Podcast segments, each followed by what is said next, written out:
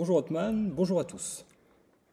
Nous avons le plaisir et l'honneur d'accueillir aujourd'hui Xavier Panon, journaliste à la carrière très riche et auteur de nombreux livres, consacrés notamment à des personnages politiques importants de la Ve République, ainsi qu'à des questions de sécurité, de renseignement et de diplomatie. Je ne brosse ici qu'un portrait à très grands traits.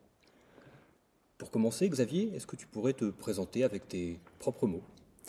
D'abord, euh, bonjour, merci à vous de m'accueillir. Euh, me présenter, euh, bah, je commence par aujourd'hui. En fait, je suis maintenant journaliste, on dit honoraire, c'est-à-dire je suis retraité depuis 2015, depuis 8 ans, et je vis dans un petit hameau de Tex qui s'appelle Le Saint-Do, où là on, on est arrivé de Paris après 40 années dans la capitale. Et on s'est donc installé dans une ancienne étable qui a été refaite magnifiquement par un menuisier du coin. Et donc on est maintenant très heureux avec cette maison, euh, ce jardin, la vie du village, ce qui me permet euh, d'animer un, blog sur cette petite vie, après une vie d'aventure, on en parlera, mais que j'ai pu exercer comme journaliste aux quatre coins du monde. Voilà, donc euh, retraité, euh, j'écris donc des bouquins, euh, on en parlera aussi. Je joue aux échecs beaucoup, tous les jours, par internet. je joue au golf de temps en temps. Je peins l'aquarelle, comme le faisaient mon père et mon grand-père. Et voilà, donc une vie de retraité finalement actif, surtout avec tous ces bouquins auxquels je consacre mais les premières heures de jour, parce que je suis un lève-tôt et, je me couche aussi très tôt. voilà, aujourd'hui où j'en suis. Ok, parfait. Alors, on, va commencer par euh, un aspect de, ton œuvre et de, ton, travail. Euh, tu t'es beaucoup intéressé à, l'infrastructure, aux, coulisses des décisions euh, politiques dans tes livres. Je pense notamment à ton ouvrage sur la diplomatie française et à l'ouvrage consacré au renseignement intérieur et au contre-terrorisme. Et j'ai l'impression qu'il y a une sorte de, difficulté ou de paradoxe dans la, démarche du journaliste qui s'intéresse à ce, genre de, sujet. Il s'agit en effet de présenter au public ce qui, par définition, semble faire partie des, secrets euh, nécessaires d'un État. Alors, est-ce que tu as résolu cette contradiction et, comment tu l'as fait? Eh bien, euh, le journaliste est celui qui, a priori, euh, raconte ce qui est, ce qu'il croit être, entre guillemets, la vérité des événements. Alors, une grande partie de ma carrière, effectivement, s'est déroulée à l'étranger et sur les questions de défense, puisque diplomatie et défense sont souvent liés, compte tenu des événements, de la présence de la France dans le monde ou des autres événements. Et voilà, donc j'ai suivi comme journaliste ce que j'appellerais les basculements de l'histoire, hein, aussi bien dans les pays de l'Est, la Pologne, la Russie, enfin l'URSS, les autres révolutions à l'Est, également le Moyen-Orient, beaucoup euh, depuis la guerre euh, Irak-Iran euh, jusqu'à la Palestine où j'ai été beaucoup. Bref, tout ça pour dire que ce travail, c'est un travail donc de reporter. Hein. je vais sur les événements et je raconte ce que je vois. Mais je me suis bien rendu compte que, en fréquentant d'ailleurs les, les, politiques qui euh, très souvent en privé, disent des choses qu'ils ne disent pas en public, euh, qu'il y a euh, deux aspects de la vérité. Il y a celle qu'on voit, qu'on croit voir dans sa vérité, et puis il y a les coulisses ou ce qui est derrière l'événement et qui peut constituer la vérité finalement de, telle ou telle action, événement. voilà, donc j'ai beaucoup travaillé justement sur les contacts Parfois, on pourra peut-être en parler, de la contradiction entre contact avec des politiques ou des, des, militaires et une connivence, euh, pour moi nécessaire. Mais avec ces contacts, donc euh, très souvent, on apprend des choses euh, mhm. qui ne sont pas sues, comme je disais, du grand public. Et ces, ces éléments d'information que l'on recueille, que parfois on restitue sous forme de confidentiel dans tel ou tel. J'ai, par exemple, euh, souvent, enfin pendant des années collaboré au, téléphone rouge de Nouvelle Ops ou au confidentiel du Point euh, et d'autres, d'autres médias. Donc ça permet de dire, euh, sous, le, sous une forme d'anonymat et de, certaines discrétions, mais de dire des choses qu'on ne sait pas en, public ou qu'on ne dit pas en public. Et puis, en allant plus loin, donc je me suis intéressé aux prises de décision. comment ça se passe à l'intérieur d'une machine comme la diplomatie ou comme le service secret, DST, DGSI, ou par exemple la sécurité des présidents donc ça m'a permis de faire des livres en enquêtant, là aussi, euh, en enquêtant, plus que je ne le faisais quand j'étais simple reporter, justement pour essayer de comprendre ce qu'il y a, ce qu'il y a derrière tout ça. Donc euh, d'où le livre sur euh, Dans les coulisses de la diplomatie, Sarkozy-Hollande, le livre sur que j'ai fait avec un, ami sur qui était à la DST des GSI. je ne pouvais rien dire, c'est lui qui dit ça. Je ne pouvais rien dire tant que j'étais en activité. Et donc après, il balance et on balance. Euh, également, euh, comment se passe vraiment, euh, comment est organisée la sécurité des présidents de la République, avec un ami qui était responsable à l'Élysée de la sécurité de Mitterrand, puis de Chirac. Donc, de raconter la machine, les machines de l'intérieur. Je ne sais pas si j'ai répondu à ta question. Mais donc, il y a une sorte de, un peu de ligne de crête hein, pour le journaliste qui a besoin de, connivence avec ses, ses, sources. Oui et qui doit ensuite distinguer entre les, vrais off absolus et les semi-off, c'est-à-dire euh, faut pas le dire, sauf en disant l'entourage de a affirmer que... Absolument. Oui. Alors, on pourrait dire que c'est un jeu, mais la connivence, d'abord, c'est quand même un, élément important euh, qui conduit souvent le public à considérer que les journalistes sont pas seulement des charognards, comme on nous appelle parfois, mais des gens euh, complices du pouvoir, complices des pouvoirs. Mais moi, je maintiens que une forme de connivence, après il faut voir comment on la pratique, mais une forme de connivence est indispensable euh, pour permettre justement euh, d'instaurer une relation de confiance avec euh, tel politique ou les militaires, parce que j'ai suivi pendant très longtemps les, militaires, enfin l'institution militaire. Et donc ça permet effectivement, comme tu dis, de recueillir des informations vraies, entre guillemets, que l'on peut sortir, comme je le disais tout à l'heure, sous forme de confidentiel, sortir avec des, précautions, ou ne pas sortir du tout. Ce qui m'est arrivé, euh, le fameux off, mais qu'on ne peut pas sortir. Par exemple, j'ai été confronté à ça longtemps dans les affaires d'otages. Euh, j'ai revu l'autre jour à Vannes euh, Jean-Paul Kaufmann, dont j'ai suivi pendant des années de sa détention. Jean-Paul Kaufmann, c'était le, Liban? Oui, absolument. Otage, otage à Beyrouth. Et donc j'ai suivi ça, euh, j'étais à l'époque à Radio Monte Carlo, on en parlait presque tous les jours. J'avais des informations, euh, justement, de sources de tel ou tel service, ou et, certaines que je n'ai jamais, euh, que je ne me suis pas senti, enfin, en responsabilité de sortir, sous peine de mettre en, péril aussi bien un tel otage que des gens qui se seraient occupés de lui. Donc, euh, c'est vrai que c'est un métier euh, compliqué, euh, qui n'est jamais, comme on peut dire, blanc ou noir. Parfois, on est parfois dans le, dans, le gris, des zones, des zones. Mais bon, l'objectif quand même de ce métier, c'est de raconter, de raconter ce qui est, ce qu'on croit être. Ouais.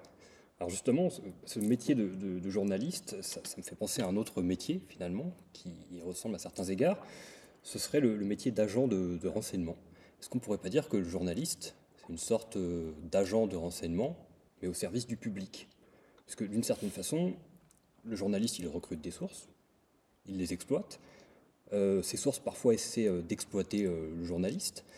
Est-ce que tu penses que le parallèle est pertinent? Est-ce qu'il est, parlant? On peut dire, bon, sur un plan strictement formel, comme tu dis, recueillir des, informations, ça peut euh, faire ressembler le journaliste à un agent de renseignement. Euh, oui, quand même, avec euh, beaucoup de bémol, c'est que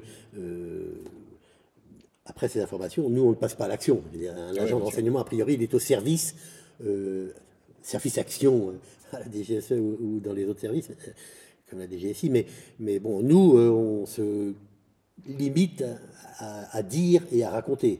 On ne va pas, a priori, plus loin. voilà. Donc, mais on peut être, euh, ça peut nous conduire à effectivement, euh, euh, comme un agent de renseignement, à enquêter, à ne pas se contenter, comme je le disais tout à l'heure, de, ce qu'on voit, mais à essayer d'aller plus loin, comme un agent de renseignement. Mais je crois quand même que ça se limite à ça. Et donc, bah, je, suppose que le métier de journaliste demande vraiment des, qualités sociales, des compétences sociales assez élevées hein, pour justement créer de la connivence, des rapports pas amicaux, mais euh, positifs avec euh, les personnes qui détiennent des, informations. Par exemple, je te coupe, Ouais, excuse-moi, mais la connivence, elle permet quand même, comme je dis, de, parfois de, de révéler de- des choses. Par exemple, euh, j'ai pu, grâce à, à une amitié, même avec tel ou tel diplomate, euh, savoir que la France livrait des armes aux rebelles syriens, alors que officiellement c'était nié. Euh, personne euh, ne le savait, donc en enquêtant là aussi, grâce quand même à cette complicité entre guillemets avec tel ou tel diplomate, j'ai donc mené mon enquête.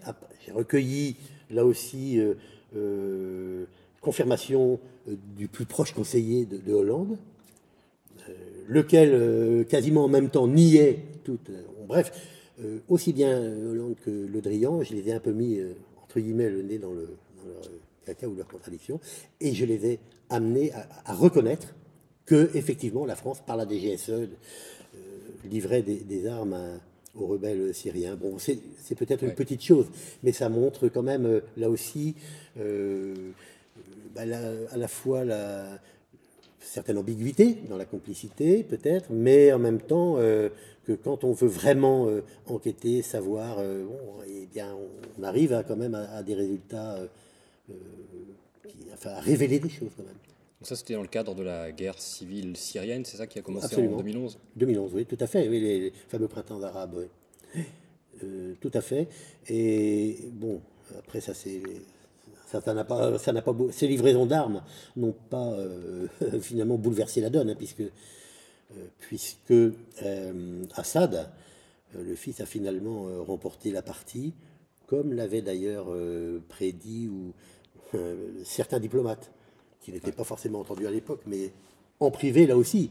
Euh, Moi, j'ai recueilli des témoignages de tel ou tel diplomate me disant bon, euh, de toute façon, c'est Assad. euh, et dès le début, hein, il savait que Assad, pour des tas de raisons géopolitiques, s'en sortirait. Alors qu'officiellement, on pouvait penser que l'action de la France et d'autres permettrait de renverser la donne. Voilà. Ouais.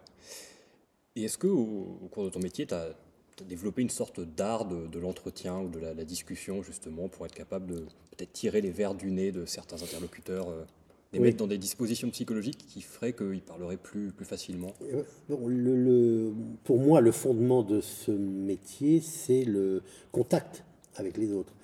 Bon, c'est vrai que moi, j'ai toujours aimé, même tout petit, hein, j'ai toujours aimé euh, discuter, même dans mon village euh, d'Ille-et-Vilaine, j'aimais beaucoup discuter avec des gens. Mes parents, d'ailleurs, me le reprochaient parce que j'avais des, des relations avec des gens qui n'étaient pas euh, de la bonne bourgeoisie euh, locale. Bon.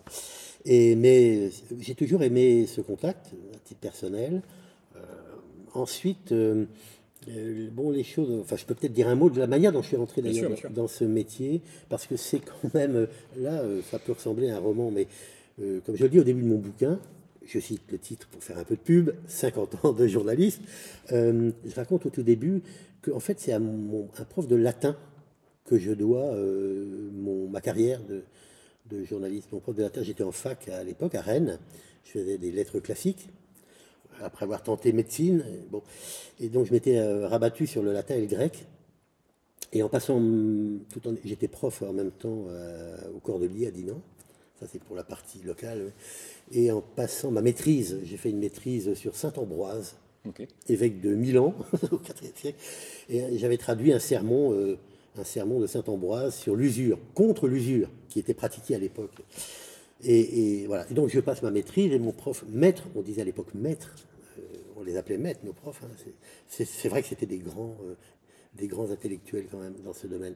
Et mon prof, maître Calu, qui était un grand spécialiste mondial de la numismatique, me dit Et maintenant, qu'est-ce que vous voulez faire? Alors je dis Bah écoutez, moi je suis prof, euh, bon, euh, je peux faire la grecque parce que j'ai une bourse, je pourrais tenter la grecque, mais franchement, je me vois pas du tout continuer ma vie. J'avais 20, euh, 21 ans. Comme prof, j'ai pas envie de m'emmerder, répéter la même chose tous les ans. Et il me dit bah, moi, je vous verrais bien dans. Alors, il dit pas journaliste parce que bon, il ne savait pas, mais il dit je vous verrais bien dans la communication. Alors, ça fait tilt. Moi, j'avais jamais pensé à ça.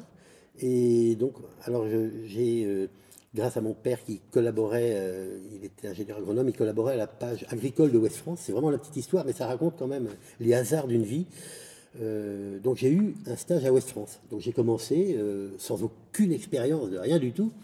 J'ai commencé à la page, enfin à West France, à Dinard. Voilà. Et puis bon, j'ai fait ce que fait, enfin, journaliste de terrain qui, les conseils municipaux, les machins, les, enfin, les marronniers d'été à la plage. enfin bon, tout un tas. J'ai couvert la qualité. J'ai commencé comme ça. Après, je me suis occupé du petit journal. Yvon Bourges, qui était ministre à l'époque, maire de Dinard, avait un peu repéré où on l'avait dit, enfin, on l'avait parlé de moi, mes papiers, enfin, donc il m'a dit, bah, tiens, est-ce que ça vous intéresse d'occuper de, mon petit journal? Alors c'était son petit journal, un peu il y avait son édito, etc. Mais là aussi, j'ai pu continuer, parce que comme j'ai pas pu continuer à Ouest France, j'avais aucune expérience, donc il ne pouvait pas m'embaucher. Et donc j'ai continué, je me suis occupé de ce petit journal local, là aussi, alors vraiment l'info locale, je faisais les cantons, les petits bleds, les conseils, là aussi les conseils municipaux et tout, enfin bon, euh, le repas des anciens, et je me suis occupé de ça, et, j'allais, aussi techniquement, j'allais à une imprimerie à Combourg pour fabriquer le journal, donc là les, les lignes de plomb, etc. Donc j'ai vraiment, c'est le, j'ai commencé par ce terrain-là. Et puis ensuite j'ai dû euh, faire mon service militaire au bout d'un an. Et là, il m'a pistonné, heureusement. Bon, il m'a obtenu un poste à la coopération. Donc, je suis parti en Afrique, en Côte d'Ivoire, comme journaliste coopérant. Zéro expérience quand même, parce que malgré quelques mois à la locale, et je suis tombé avec des journalistes ivoiriens qui, eux, avaient fait les écoles de journalistes à Lille, euh, à Paris, donc beaucoup plus compétents que moi. Alors j'ai dit, euh, enfin initialement, je devais créer, j'étais parti là-bas pour euh, créer un journal de sport pour le ministre de l'Information ivoirien qui pensait faire un peu de fric avec un journal de sport. Puis au bout de quelques mois, je passe les détails, j'ai vécu euh, euh, dans, la, dans la brousse avec un, imprimeur qui devait faire le journal. Enfin, je passe ces aventures et je me retrouve euh, finalement à l'agence ivoirienne de presse. Donc le journal, on avait éliminé, ce ne serait pas possible. Et alors je dis au directeur de l'agence ivoirienne de presse, j'ai rien à vous apprendre. Hein. Il me dit, mais c'est pas ça la coopération, c'est nous qui allons t'apprendre. Il a inversé complètement le, la démarche de la coopération. Donc en fait, j'en ai profité. Et grâce à eux, j'ai pu bourlinguer en Côte d'Ivoire, un peu à côté, euh, dans le Sahel, la famine, enfin, mes premiers reportages, en fait.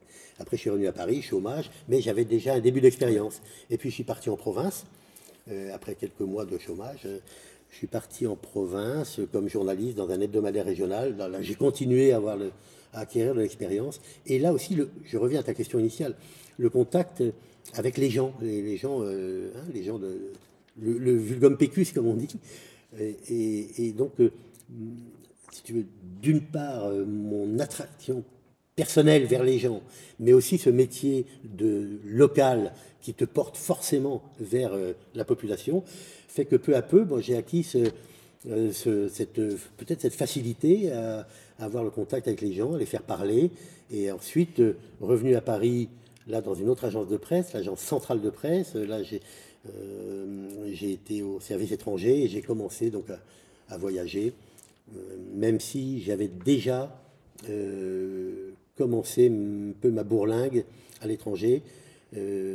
en mettant à profit ce que j'ai après même comme journaliste professionnel continué à faire sur mes vacances. Très souvent, enfin plusieurs fois, je suis parti en reportage sur mes vacances. alors en Pologne en 76, puis en 79.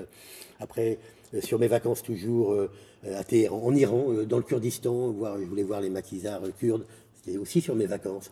à Sarajevo, je me suis retrouvé au tout début, seul quasiment journaliste, au, premier bombardement à Sarajevo, là j'étais parti aussi sur mes vacances. Parce que j'avais demandé, j'avais dit à la radio, faut y aller, ça va péter. Il m'avait dit non, etc. Donc je suis parti sur mes vacances. Voilà, donc ça m'a permis d'être confronté aux premières bombes à Sarajevo, au tout début de la guerre. Euh, pareil, le retour de Sihanouk, c'était aussi sur, au Cambodge, aussi sur mes vacances. Enfin bon, j'ai aussi fait des reportages quand même dans le cadre de, mes médias. Hein, mais, mais, mais, bon, cette idée de consacrer ces vacances euh, au reportage, euh, je remercie ma femme qui a pu supporter tout ça, élever les trois enfants, tout en me permettant d'aller vivre mes aventures à l'étranger. Voilà. trois, questions, peut-être plus du, dans le registre de l'anecdote. Est-ce que tu as rencontré Sianouk, euh, ce personnage? Ah, euh, enfin rencontré, alors là, comme d'autres journalistes, oui, oui, je l'ai rencontré, euh, pas en tête à tête, parce que bon, c'est le roi Dieu. je, précise Sianouk, donc c'était le. Voilà, le roi du Cambodge. Roi du Cambodge Le roi du Cambodge, très souvent en exil, euh, très souvent en exil en Chine d'ailleurs, euh, soit du fait de l'invasion du Cambodge par les, enfin l'invasion, de la prise de contrôle du Cambodge par les Khmers rouges.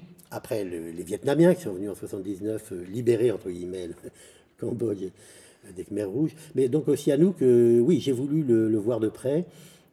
Donc j'ai été là, comme je te disais, à son retour. Euh, au Cambodge. après, donc on l'a un peu approché, mais avec d'autres journalistes quand même. Parce que c'était un personnage étonnant, hein, parfaitement francophone.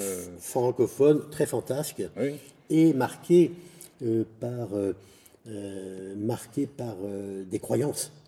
alors ancestrales, bien sûr, mais par exemple, avant chaque décision, si Anouk consultait tel ou tel bon, enfin les oracles en fait. Est-ce que euh, c'est le bon moment pour prendre telle ou telle décision? Donc, quand il y a eu des conférences à Pattaya pour régler la situation au Cambodge, il avait refusé un, moment. Euh, non, les oracles sont pas sont pas bons, etc. Et donc, un diplomate français, Jean-David Lévy, pour ne pas le nommer, qui, était aussi un ami, euh, avait organisé la venue d'un bonze pour pour bah, donner un contre un contre avis. Euh, les croyances aussi ancestrales, par exemple les cheveux de Sianouk. Euh, on récoltait des cheveux de Sianouk pour les mettre dans une telle ou telle amphore, tel ou tel. Parce que c'est bon, c'était le roi, le roi Dieu. Donc voilà pour Sianouk. Et euh, deuxième question de, détail, est-ce que tu as fait le décompte du nombre de pays dans lesquels tu t'es rendu? Non. Non. Pas vraiment. Bah, il y a des pays, à, contrario, dans lesquels j'ai jamais pu aller malheureusement. Le Japon, par exemple, je regrette. sinon, bon, oui, c'est vrai qu'il y a, bon, quand même des pays où j'ai pas été, mais enfin j'ai un peu quand même bourlingué en Amérique, aux États-Unis, en Amérique latine, euh, en Asie, euh, Vietnam, euh, la Chine, Thaïlande bien sûr, l'Indonésie, les pays de l'Est beaucoup, tous hein, quasiment, et Moyen-Orient beaucoup. Moyen-Orient, alors bon, le Liban, été plusieurs fois, la Syrie, l'Irak, l'Iran, la Palestine et Israël beaucoup. Été beaucoup en, Palestine, par exemple pour le retour d'Arafat, d'ailleurs, à Gaza. Euh, voilà, ce sont des, moments assez forts. Et euh, troisième question. De... Et Afrique aussi. Afrique, par exemple, euh, mais pas tous les pays d'Afrique, mais enfin les émeutes au Gabon, voilà, enfin quelques autres pays d'Afrique, la Côte d'Ivoire, puisque j'y ai vécu, et quelques autres. Et donc, troisième question, bah, de détail ou pas d'ailleurs, tu fais partie des langues anciennes, oui. Est-ce que tu as eu l'occasion ensuite de pratiquer des langues étrangères et de les maîtriser dans le cadre de, du travail de, journaliste? Alors, euh, langues étrangères, euh, je, pas, je vais faire hurler le breton. non, mais je me suis mis au breton là, depuis que je suis ici parce que euh, quand j'étais à Paris, je m'étais remis au grec ancien que j'avais délaissé pendant toute ma carrière. grec ancien, donc j'allais là, c'est très intéressant cet endroit où j'allais. Euh, pour reprendre des cours de grec ancien. Ça s'appelle à Paris, près du Jardin de Luxembourg, la Société philotechnique, qui avait été créée au XIXe siècle par des, des, intellectuels hein, qui bénévolement se mettaient au service de la population qui ne pouvait pas accéder euh, au savoir. Et donc ils donnaient dans tout un tas de domaines des cours euh, bénévoles. Et alors, et ça existe toujours. Euh, cette société philotechnique, c'est comme ça. Donc moi, je me suis remis au grec ancien, mais il y a des gens euh, qui suivaient euh, l'hébreu, d'autres, plein d'autres langues, et aussi qui pratiquaient la musique, etc. Et, venu en Bretagne, j'ai, voulu continuer, revenu en Bretagne, puisque je suis un ancien élève de Vannes. revenu en Bretagne, j'ai voulu continuer le grec ancien. J'ai pas trouvé. Je me suis dit bon ben Allez, je vais me mettre au breton. Breton, euh, franchement, c'est une langue difficile. Hein. Je ne le travaille pas beaucoup, mais c'est très difficile. D'autres langues euh, que je pratique très couramment, bon, l'anglais, parce que c'est un peu indispensable dans ce métier, euh, même si je ne suis pas parfaitement bilingue quand même. Mais oui, alors un, peu d'italien, enfin, pour bon, pratiquer comme ça, mais oui. Ok. Et tu parlais de, personnages que tu avais rencontrés, tu as parlé notamment de, de Sihanouk. Mmh. Est-ce qu'il y en a qui t'ont particulièrement marqué? Personnage politique ou, euh, ou autre Marqué, alors euh, personnage français? Français ou étranger hein. Français ou étranger. Euh, personnage français. bon, été marqué, enfin ça dépend ce qu'on entend par marqué, mais en tout cas intérêt, plus qu'intéressé. un personnage comme Roland Dumas, par exemple, m'intéresse, toujours, puisqu'il est toujours vivant, contrairement à ce qu'on pourrait croire, il a plus de 100 ans. Et, parce que c'est un personnage qui n'est pas uniforme, hein. il, est, il est multiple comme certains. Euh, il, touche à tous les domaines de la vie, en fait, la politique, euh, la justice, puisqu'il était quand même avocat, euh, l'art, l'art lyrique, parce qu'il chante l'opéra, la littérature, parce qu'il a été proche, de, par exemple, de Jean Genet. C'est lui qui a recueilli les, derniers, les dernières valises de Jean Genet avec des documents. On en a parlé récemment. Et, et d'autres, je vais passer sur ses liens avec le mouvement Le Grand Jeu, mouvement littéraire, mais pas connu. et voilà également, donc, voilà un personnage de roman, comme il en existe peu. Euh, je, me suis attaché, enfin attaché sans être chiracien, mais à, Chirac. Parce que là aussi, il y a un, côté multiple euh, de ce personnage politique. Bon, la politique, bien sûr, avec tout ce qu'on pourrait penser de sa carrière politique.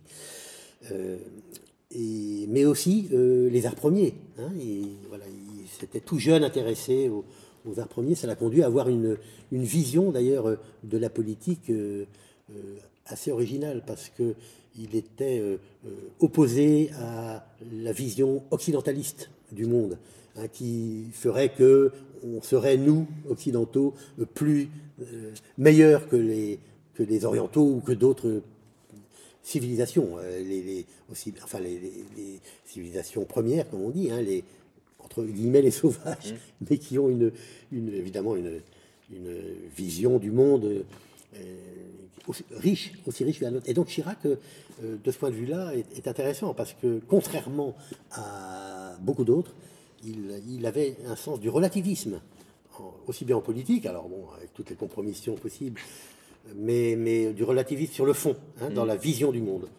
Bon, personnage euh, qui m'aurait euh, impressionné dans le, dans le, reste, enfin dans le monde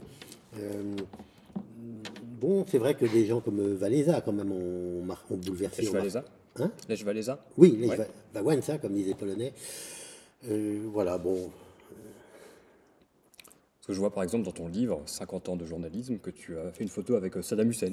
Oui, mais là, là, oui, mais ça répond pas à ta question de ma, oui, de mon, ma proximité ou de mon attachement à tel ou tel. Bon, Saddam Hussein. Là, la photo sur le canapé avec Saddam Hussein, c'est un, bon, c'est un peu le fait d'un hasard. Il se trouve que bon, j'étais à Bagdad euh, à un moment donné, et il recevait des populations. Comme journaliste, euh, évidemment, on pouvait le suivre ou pas.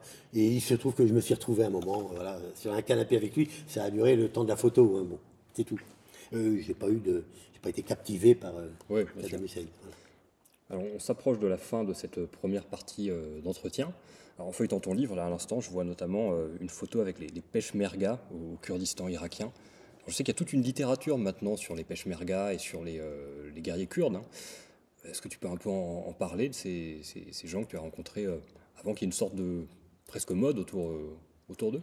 Oui, alors à l'époque, encore une fois, j'étais parti sur mes vacances, comme je te l'ai dit tout à l'heure parce que je voulais effectivement aller au Kurdistan. C'est une espèce de. Bon, il y avait, y avait un côté un peu.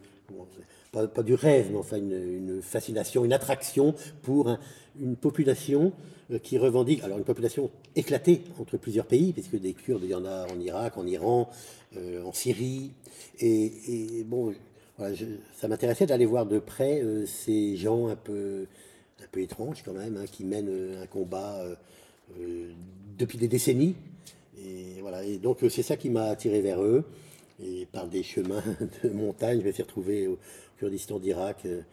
Voilà, enfin, je, pourrais en parler encore beaucoup plus longuement, mais euh, voilà, ce sont un peu des combattants de l'impossible, parce que euh, ils sont victimes euh, de, de la volonté de chacun de ces États de préserver leurs frontières et donc de ne pas permettre l'émergence d'un Kurdistan libre.